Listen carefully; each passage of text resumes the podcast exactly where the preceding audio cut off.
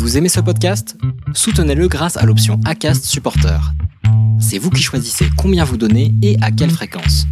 Cliquez simplement sur le lien dans la description du podcast pour le soutenir dès à présent. Hiring for your small business? If you're not looking for professionals on LinkedIn, you're looking in the wrong place. That's like looking for your car keys in a fish tank. LinkedIn helps you hire professionals you can't find anywhere else, even those who aren't actively searching for a new job but might be open to the perfect role. In a given month, over 70% of LinkedIn users don't even visit other leading job sites. So start looking in the right place. With LinkedIn, you can hire professionals like a professional. Post your free job on linkedin.com slash people today. Hey, Dave. Yeah, Randy. Since we founded Bombus, we've always said our socks, underwear, and T-shirts are super soft. Any new ideas? Maybe sublimely soft. Or disgustingly cozy? Wait, what? I got it. Bombus. Absurdly comfortable essentials for yourself And for those facing homelessness. because one purchased equals one donated. Wow, did we just write an ad? Yes. Bombas. Big comfort for everyone. Go to bombas.com slash ACAST and use code ACAST for 20% off your first purchase. Ready to pop the question? The jewelers at BlueNile.com have got sparkle down to a science with beautiful lab grown diamonds worthy of your most brilliant moments. Their lab grown diamonds are independently graded and guaranteed identical to natural diamonds, and they're ready to ship to your door. Go to BlueNile.com and use promo code LISTEN to get $50 off your purchase of $500 or more. That's code LISTEN at BlueNile.com for $50 off. BlueNile.com code LISTEN. Salut, je m'appelle Solène Rigoulet et bienvenue dans Friendship. Friendship, c'est le podcast où des amis témoignent, racontent leur histoire pour t'accompagner dans tes relations. Des amis se livrent pour que leurs erreurs ou leurs réussites puissent t'aider sur le long chemin de la vie. Et je suis très heureuse de te retrouver pour un nouvel épisode aujourd'hui en immersion. Te proposant un podcast sur l'amitié depuis 3 ans, je me devais de recevoir ici des bénévoles de l'association SOS Amitié. Alors pourquoi te les faire découvrir? Quel est le rôle de l'association? Qui les appelle Comment évolue-t-il Les réponses dans cet épisode. Un immense merci à mes trois interlocuteurs de SOS Amitié, Bernard Gislaine et Quentin. Merci pour leur temps et leur confiance. Toi auditeur et auditrice, j'espère sincèrement que cet épisode va te plaire. Et sur ce, je te souhaite une très bonne écoute. Vous les copains, je ne vous oublierai jamais. Dans l'amitié, il n'y a pas de fidélité. Pas de légitimité à être jalouse, par exemple. Il n'y a pas d'alliance, pas de cérémonie, pas de champagne pour célébrer une amitié. Pourtant, de toutes les relations qu'on a dans la vie, il y a des chances pour que les amitiés soient celles qui durent le plus longtemps. L'homme le plus riche est celui qui a les amis les plus puissants. You can count on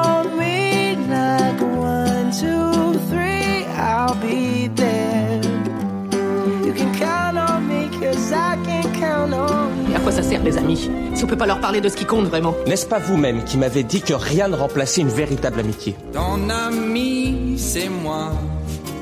Tu sais, je suis ton ami. Alors voilà, on y est. Friendship va bientôt souffler sa troisième bougie, et avec plus de 80 épisodes réalisés, je n'avais toujours pas contacté cette association si célèbre et aussi mal connue que l'on a en France, SOS Amitié. Dès le premier jour où j'ai lancé Friendship, j'ai créé une liste avec des idées de sujets à aborder, des noms d'invités, et cette année je me suis dit Solène, vas-y, contacte-les. J'ai peut-être attendu trois ans, mais ça valait le coup. J'ai rencontré trois bénévoles de l'association, Ghislaine, Quentin et Bernard. J'ai eu des échanges avec eux très riches. J'ai découvert l'association et ses missions. Mon objectif est rempli. Reste simplement maintenant à te faire connaître un peu mieux leur travail. Parce que oui, tu vas entendre, SOS Amitié, ce n'est pas qu'une association pour celles et ceux qui n'ont pas d'amis. C'est moi, c'est ce que je pensais. Mais c'est bien plus que ça. Une petite explication sur SOS Amitié si vraiment tu ne connais pas.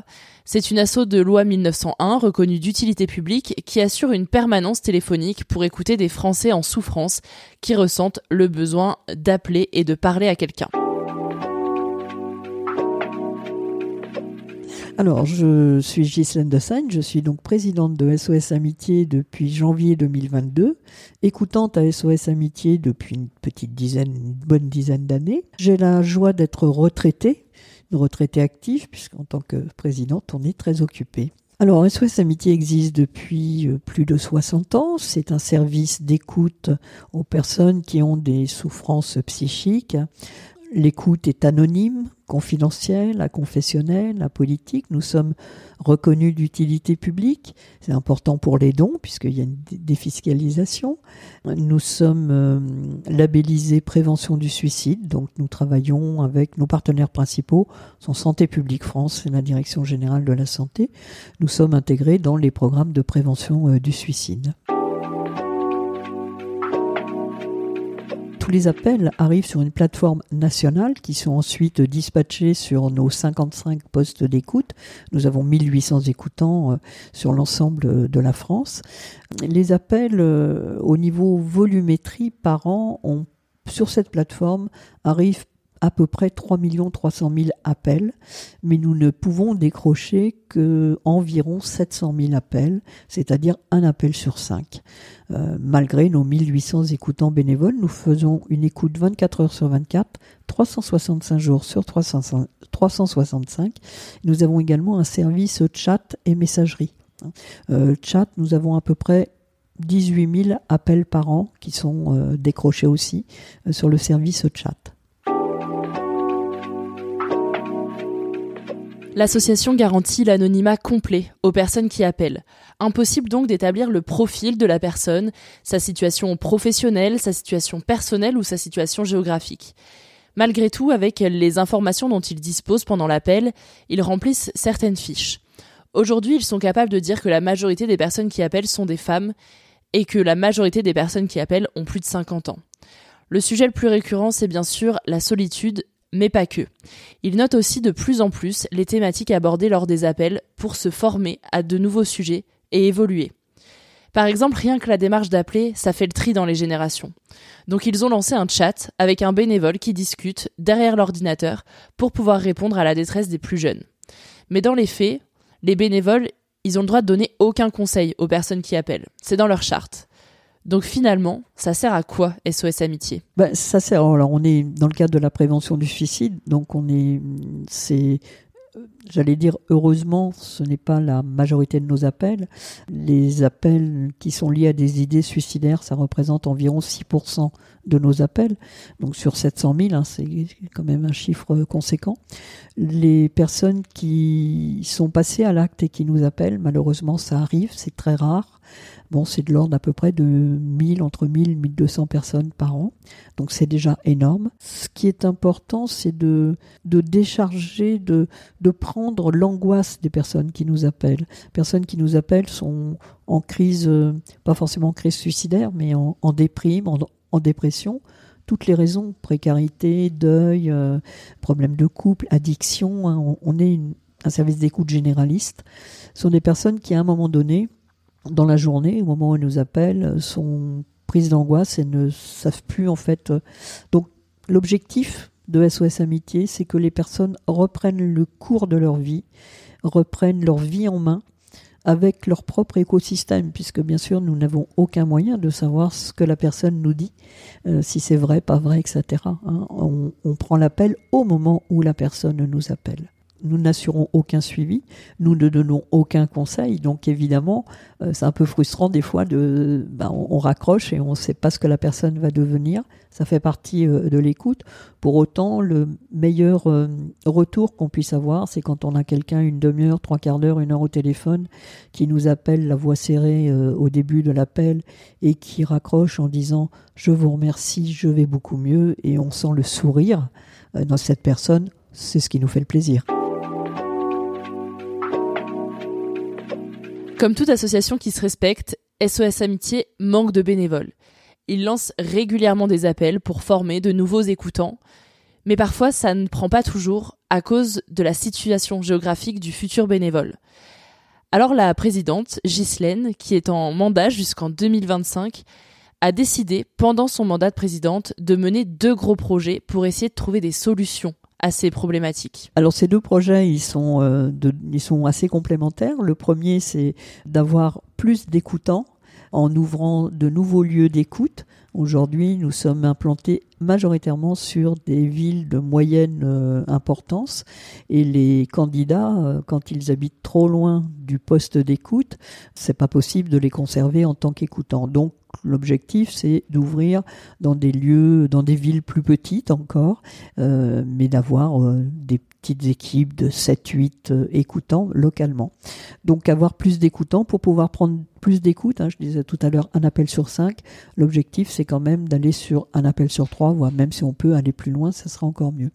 Le deuxième euh, projet important, c'est un petit peu la professionnalisation, entre guillemets, de nos outils numériques. Donc nos outils numériques, c'est bien sûr euh, l'intranet et le service public et le site public donc à disposition de tout le public, mais également notre outil statistique qui nous sert à valoriser l'activité de SOS Amitié. Aujourd'hui, SOS Amitié compte 1800 bénévoles.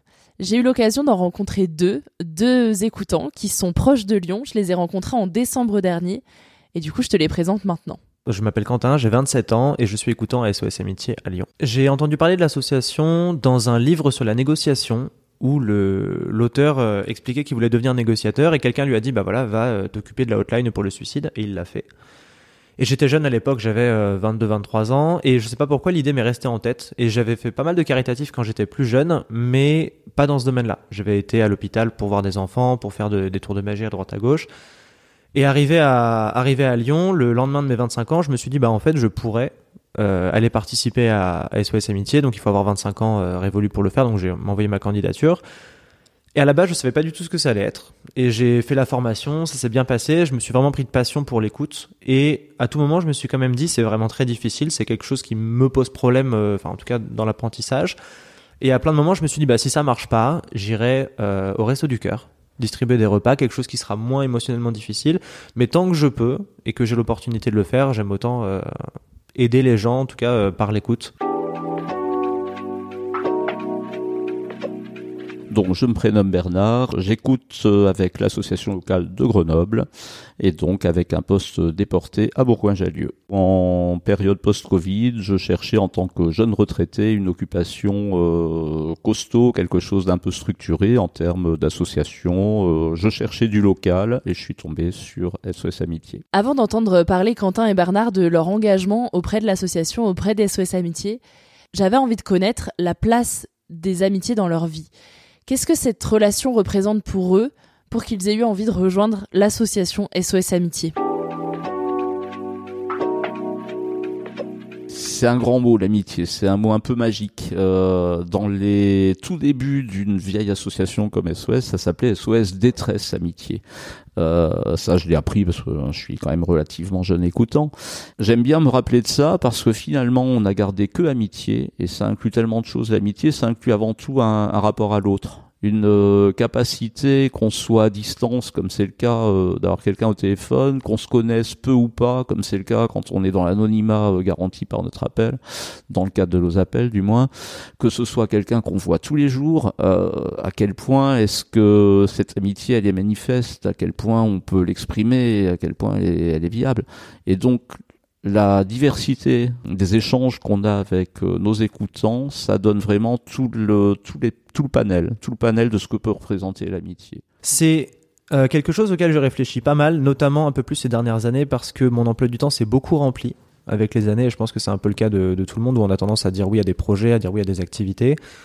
Et je me suis rendu compte que, euh, fatalement, c'est un peu comme avec SOS Amitié, il faut du temps pour faire des choses importantes.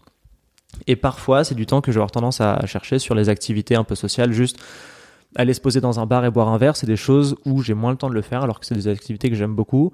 Mais fatalement, je fais quelques sacrifices pour me dire, bah en fait, il y a d'autres choses importantes à côté. Et j'ai dû avoir ces discussions avec certains amis où je me suis dit, bah là, en fait, soit il y a des amitiés qui me conviennent pas. Et récemment, j'ai mis ça en une amitié parce que euh, je me suis rendu compte que ça allait surtout dans un sens et j'étais toujours dans la dans la demande et cette personne-là était rarement dans l'offre. Et donc j'ai voilà on a eu une discussion. Je dis voilà notre, notre, amitié ne me convient pas. Je pense que c'est mieux que cette relation reste là. Et après finalement le reste des amis que j'ai et j'ai la chance d'être bien entouré c'est des amis où je sais que je peux ne pas être dispo pendant quelques temps. Parce que parfois j'ai des championnats parce que parfois j'ai les cours parce que parfois j'ai le boulot. Mais en fait quand on se voit ça change pas grand chose mais j'ai du mal à être euh, disponible par message et c'est des gens qui l'entendent parce qu'ils sont eux-mêmes très occupés Et finalement, c'était aussi un exercice de communication. On a mis un peu les pendules à l'heure, on a mis les points sur les i. On dit voilà, des fois je suis moins dispo. Si jamais tu as besoin de moi, je suis là. Tu faut pas hésiter à m'appeler, puis je, je, prends du temps si c'est nécessaire. Et après, pour les activités euh, au jour le jour, bah forcément, c'est un peu chacun sa sauce. Et surtout, le plus intéressant pour moi, c'était de savoir comment leurs amis ont réagi quand ils leur ont appris qu'ils rejoignaient SOS Amitié. Il y en a beaucoup qui m'ont demandé pourquoi. Il y en a beaucoup qui ont trouvé ça intéressant intéressant dans le sens où voilà c'est un, un projet c'est du social euh, et il y a aussi cet aspect où fatalement quand on fait du social les gens ont l'air de penser qu'on est une bonne personne mais c'est pas si simple que ça en réalité il y a enfin voilà je sais que moi au départ quand j'ai commencé c'était sûrement pour les mauvaises raisons et j'aime penser que je me dirige petit à petit vers les vers les bonnes raisons pour faire de l'écoute il y a peut-être pas de bonnes raisons mais en tout cas que c'est plus sain euh, ma mère m'a demandé pourquoi je faisais ça et, euh, et si je voulais pas me reposer plutôt à la place. Mon frère m'a dit ah bah non c'est sympa et puis mes amis m'ont dit non ok bah c'est intéressant. Mais c'est intéressant aussi parce que c'est quelque chose dans lequel moi à la base je me me destinais pas à ça. Je suis plutôt dans le marketing, plutôt dans l'idée de, vendre des trucs qui servent pas forcément à grand chose. Et là, pour le coup, ça m'a aussi fait du bien de faire quelque chose de social et je pense que mes amis l'ont ressenti. C'est que ça me permettait d'élargir un peu mes horizons et d'être dans la communication un peu plus. Alors pour beaucoup, c'était ben, comme une évidence. Comme évidence, les gens qui me connaissent vraiment, ben oui, euh, voilà, j'ai quelques dizaines d'années de vie quand même derrière moi, et les gens qui me connaissent n'ont pas été surpris plus que ça.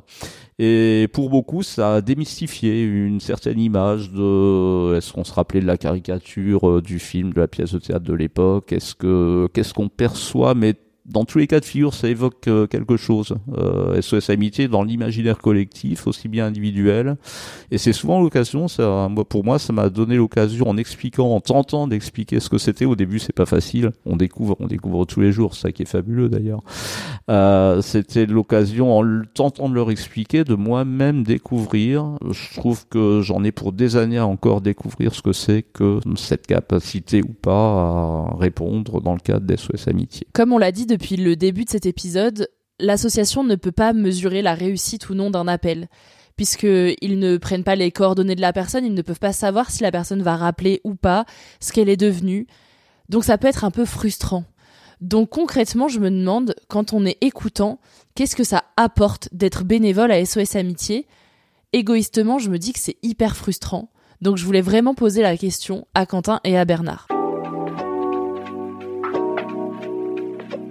Du point de vue de ce que ça m'apporte, j'y ai pas mal réfléchi. Je pense qu'au début, c'était euh, un intérêt, une curiosité parfois un peu malsaine, mais par rapport à quelque chose que je ne connaissais pas, aussi un, challenge intellectuel parce que c'est, en tout cas moi j'ai trouvé le processus d'apprentissage assez difficile, de dire on prend un téléphone, on décroche, la personne on sait pas du tout ce qu'elle va aborder, on a quand même une, euh, une volonté de, faire bien et que la personne a ensuite elle raccroche en disant potentiellement bah merci j'ai passé un bon moment vous m'avez aidé je pense que quand j'ai rejoint l'association, j'avais aussi peut-être ce fantasme un peu malsain du, du, chevalier qui débarque et qui va sauver des gens du suicide, mais en fait, c'est pas du tout ça. Le processus d'idéation suicidaire, il est très long. Les gens, peut-être qu'ils sont pas du tout dans ce processus-là, mais peut-être qu'ils y sont. Et s'ils y sont, bah, ils sont probablement pas dans l'idéation suicidaire. Ils sont peut-être euh, un petit peu au-dessus ou, ou, très très en amont, et nous, on les interrompt, on les intercepte, on essaie de les accompagner dans l'autre sens à un moment dans ce processus-là. Et j'ai appris aussi à me détacher du résultat de l'appel. C'est-à-dire que l'appel, globalement, il n'est pas pour moi. L'objectif, c'est pas que je me sente bien à la fin de l'appel, c'est que la personne qui appelle, elle, elle trouve quelque chose. Elle est venue chercher un, moment d'échange. Et j'ai appris aussi à me détacher du coup de cet aspect où, j'attendais un résultat et à la fin de l'appel, je me dis voilà, c'était pas parfait, c'était pas idéal. L'important, c'est que la personne, elle soit contente et qu'elle ait raccroché de plein gré.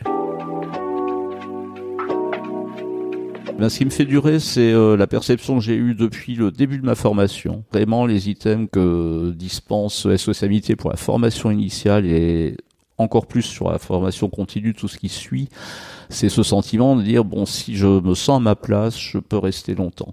Pour mon cas, c'est ça, je me sens totalement à ma place. Quand je me suis investi en plus de mon job entre guillemets d'écoutant, en plus de mes écoutes, effectivement, je me focalise un peu sur l'aspect communication de l'assaut parce que j'ai à cœur qu'elle soit connue pour ce qu'elle mérite d'être connue, de l'aide qu'elle peut apporter, de plein de façons à plein de gens tellement différents. Ce qui fait durer, c'est le côté on n'a jamais je pense qu'on en a pour des années à comprendre. En ce qui me concerne, je suis persuadé de ça. Je vais continuer à apprendre de moi-même, hein, sur moi-même. Ça, ça sert toujours. C'est sympa quand même de se connaître mieux soi-même. Et surtout d'approfondir ce, comment est-ce que j'arrive tant que ça à me mettre euh, au niveau de la personne qui m'appelle. Quand je dis au niveau, c'est pas une question de, hiérarchie, c'est pas une question de posture, c'est une question de, de cœur. Voilà, dans quelle mesure euh, c'est un défi qu'on se lance à soi-même. Moi, je me dis, dans deux ans, en cinq ans, je, veux être encore plus apte qu'aujourd'hui à écouter profondément quelqu'un. Ils restent tous les deux assez flous sur euh, les thématiques qu'abordent les personnes qui les appellent, puisque c'est dans leur charte. Ça permet de respecter l'anonymat des personnes qui appellent, mais c'était important pour moi quand même qu'ils racontent leur première et leur dernière écoute. Quelles étaient leurs émotions à ce moment-là quand ils ont décroché le téléphone? Qu'est-ce qu'ils ont ressenti après avoir raccroché Ils nous racontent. Ah, j'avoue que la première écoute que j'ai fait personnellement, donc après la formation, m'a beaucoup moins euh, déstabilisé que ma première double écoute que j'ai fait dans le cadre de ma formation. Donc cette double écoute, c'est ce que tout, euh, tout nouvel écoutant formé à SOS doit euh, entre guillemets subir. Au début, c'est un peu, euh, moi, ça m'avait un peu plus terrifié que l'idée de me retrouver seul au téléphone avec quelqu'un que je ne connaissais pas. C'était d'être à côté d'un écoutant, donc formé, qui lui répondait à une personne véritable qui appelle. Donc d'avoir à écouter ce que, dans un premier temps, ce qu'on répondait à quelqu'un qui appelle SOS Amitié et le deuxième temps, alors carrément, euh, qui peut être terrifiant. Moi, j'étais pas fier, quoi. C'était de prendre l'appel. La première fois, quand on décroche, on dit euh, bonjour SOS Amitié, mais qu'on a à côté de nous un écoutant ou une écoutante chevronnée qui est notre tuteur en quelque sorte, qui contribue à notre formation. On se dit waouh, qu'est-ce qu'elle va penser cette personne de ce que je vais répondre, quoi. C'était assez euh, touchy, mais ça passe très vite. On on rentre très vite dans quelque chose qui nous qui, qui nous dépasse d'une certaine façon. Ah, la toute dernière, euh, la toute dernière, c'est euh, c'est en bout de nuit vraiment. Bah, c'est la semaine dernière et c'est assez particulier. La dernière écoute, quand on se dit bon allez là, euh, ça fait tant d'heures que j'écoute, j'ai, on a donné, on a reçu, on a et on se dit là la dernière, est-ce que c'est vraiment la dernière? Parce qu'il y a cette magie un peu du dernier instant et c'est vrai pour ma dernière écoute comme ça l'a été dès le départ quand on prend la ligne euh, on est, on a décidé de donner son temps, on, donne de soi, on donne de sa personne, et finalement, on ne sait pas ni le contenu ni le temps que ça va durer. Donc, la dernière écoute, elle est vraiment, euh, ma dernière, c'était ça aussi, me dire bon, c'était au milieu de la nuit, euh, je vais me coucher ou pas. Extrêmement stressé, très très stressé. C'était, en fait, c'est un challenge un peu de donc euh, en tout cas au, début c'était vraiment un challenge de, de tous les instants d'arriver de dire ok là il y a un appel et il faut que ça se passe bien. Et justement dans ma tête il faut que ça se passe bien il faut que la personne elle soit contente il faut que la personne sorte de l'appel en me disant merci beaucoup c'était super je vais beaucoup mieux. Et, c'est naïf parce que c'est pas du tout comme ça que ça se passe. Et dans la majorité des cas les gens ils ont même pas un problème à résoudre. Dans la majorité des cas ils appellent parce qu'ils ont cinq minutes ils se sentent seuls ils veulent discuter un petit peu avec quelqu'un. Et moi il se trouve que je suis là pour répondre. Et donc très stressé, mais finalement, il y avait aussi le fait que dans la formation, on voit tous les cas extrêmes. Tous les cas extrêmes, et donc je sais pas à quel point je peux les nommer les cas extrêmes, mais forcément ça parle de suicide, euh, ça parle de pas mal de, fin de, de violences, de, de, choses qui sont en relation avec le, avec le sexe, de violences sexuelles, de, de plein de thèmes euh, qui, sont, qui sont simulés du coup quand on est en formation parce qu'on n'est pas prêt à recevoir des appels, mais sortie de formation, moi j'avais vu tous ces thèmes-là et on s'était formé tellement au pire que je m'étais aussi fait un monstre dans ma tête en me disant bah je vais décrocher l'appel et ça va être un tueur en série qui va appeler pour me dire que là il va tuer quelqu'un et en fait pas du tout. Euh, en fait la majorité des cas c'est des appels qui sont qui sont pas j'ai pas envie de dire normaux. La majorité des cas c'est des appels qui sont euh, voilà des gens des gens comme vous et moi qui appellent parce qu'ils sont un peu seuls et ils ont envie d'appeler quelqu'un ou juste ils ont envie de discuter ou ils sont même pas forcément seuls et juste ils appellent SOS amitié. Et ça prend du, ça m'a pris du temps en tout cas de me mettre en tête que effectivement c'est, enfin voilà, c'est assez standard finalement. Ça doit pas être un monstre et souvent c'est assez simple. Il y a à chaque fois il y a une petite montée d'adrénaline, surtout quand on commence la session, mais en fait je trouve que quand on est dedans, bah l'adrénaline part assez vite parce qu'en fait après voilà une fois qu'on est dedans et qu'on a l'habitude d'écouter on sait jamais ce qui va se passer parfois on décroche et la personne raccroche parfois il se passe quelque chose parfois il se passe rien du tout une fois qu'on est un peu dans le dans le flux du moment dans le flow c'est vraiment différent. Mais il y a quand même la montée d'adrénaline un peu comme avant de monter sur scène on se dit voilà voilà je, je l'ai déjà fait plein de fois mais j'y vais quand même. Bah là c'est la même chose. Pour que vous puissiez vraiment être en immersion avec euh, le quotidien d'un écoutant, d'un bénévole à SOS Amitié, j'ai demandé à Quentin qu'il nous raconte une journée type. Quand il arrive au bureau d'écoute, comment ça se passe? Alors, les créneaux d'écoutants durent en gros quelques heures. C'est dur de faire beaucoup plus. Moi, je me rends compte que, typiquement, quand j'étais en formation, parfois, je faisais des journées où, voilà, j'allais travailler vers 8-9 heures. Je sortais du travail vers 19, 18-19 heures. Ensuite, j'allais au poste pour 3 heures d'écoute. Et à la fin, on est, euh, on est, on a le cerveau complètement free. Ça demande quand même beaucoup d'énergie, l'écoute active.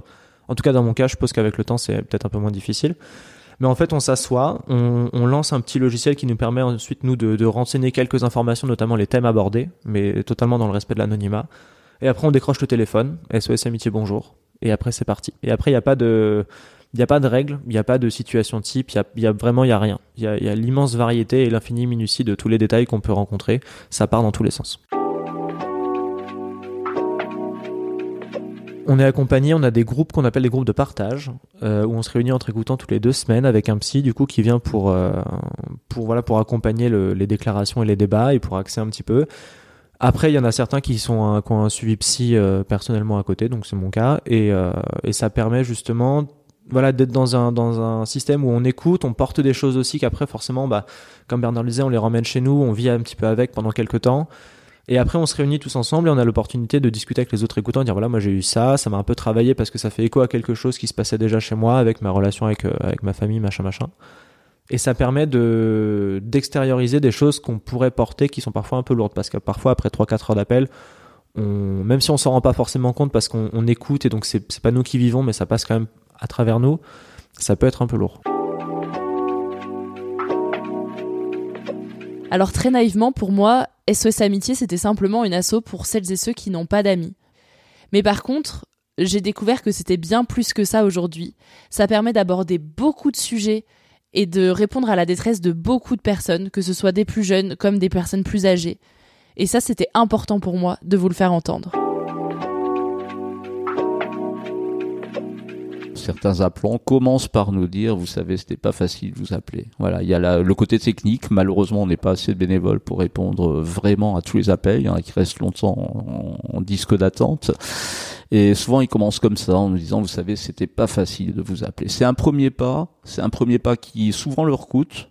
Et derrière, dans le même temps, on a énormément d'appelants qui nous disent mais depuis que je vous appelle, j'ai quelqu'un. Depuis que je vous appelle, je, je progresse. Et on le sent même s'ils nous le disent pas. Donc quelqu'un qui aurait du mal à appeler SOS Amitié, euh, ça m'est arrivé de répondre à la personne euh, si vous pouvez pas parler, ben on reste un peu dans le silence. Et si vous avez envie que je vous pose une question, je vous pose une question on se met vraiment, on dédie nos moments de, euh, à l'autre tel qu'il est. S'il peut pas parler, ben tant pis, on va l'écouter quand même, même s'il parle pas. Ça, il y a beaucoup de choses dans, on le dit souvent dans les silences, il y a énormément de mots. Donc elle peut appeler, on l'entendra et voilà, ça m'est arrivé d'avoir des personnes, euh, c'est dans les silences qu'on a le mieux communiqué. Alors voilà, tu as découvert SOS Amitié avec les bénévoles sur le terrain. Personnellement, je n'imaginais pas que l'assaut faisait autant et que l'on en entende si peu parler. Sauf peut-être à travers Le Père Noël est une ordure. Mais bon, c'est largement pas suffisant. Je tiens à dire qu'il faut pas avoir honte de ressentir le besoin d'appeler SOS Amitié. Si ce service existe, c'est parce qu'ils sont utiles. Ils répondent à des personnes en grande détresse, mais pas que. Il y a des appels aussi parfois de personnes qui veulent juste parler, discuter avec quelqu'un. Bref, n'ayez pas honte de les appeler si vous en avez besoin. Et si jamais vous avez d'autres questions sur l'association, que vous voulez devenir bénévole ou toute autre raison, il y aura évidemment tous les liens utiles en description de cet épisode. Merci à toi d'avoir écouté cet épisode de Friendship. Si tu aimes le podcast, une seule chose à faire, parle-en autour de toi. Le bouche à oreille, c'est encore ce que l'on fait de mieux. Tu peux aussi suivre mes aventures et celles du podcast sur Instagram, Twitter et maintenant sur TikTok. Tous les liens sont en description de l'épisode. Et puis si tu veux poursuivre l'écoute de Friendship, je t'invite à découvrir l'épisode 19 avec Bérangère Krief et Marine Bausson, un épisode dans lequel on parle de notoriété, de déséquilibre amical et de rupture amoureuse. Et en attendant, je te dis à la semaine prochaine dans Friendship.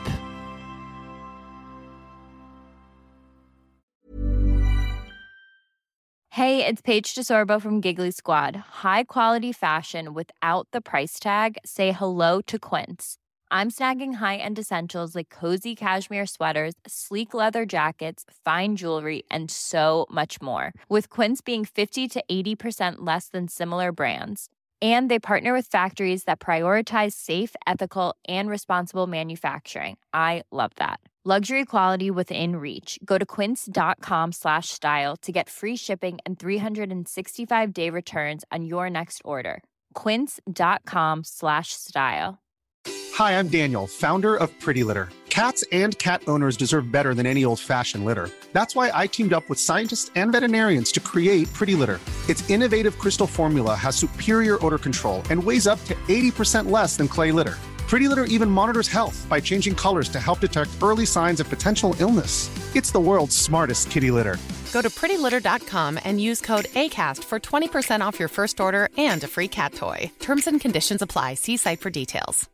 Imagine the softest sheets you've ever felt. Now imagine them getting even softer over time. That's what you'll feel with Bowl and Branch's organic cotton sheets. In a recent customer survey, 96% replied that Bowl and Branch sheets get softer with every wash. Start getting your best night's sleep in these sheets that get softer and softer for years to come. Try their sheets with a 30-night guarantee. Plus, get 15% off your first order at bowlandbranch.com. Code BUTTERY. Exclusions apply. See site for details.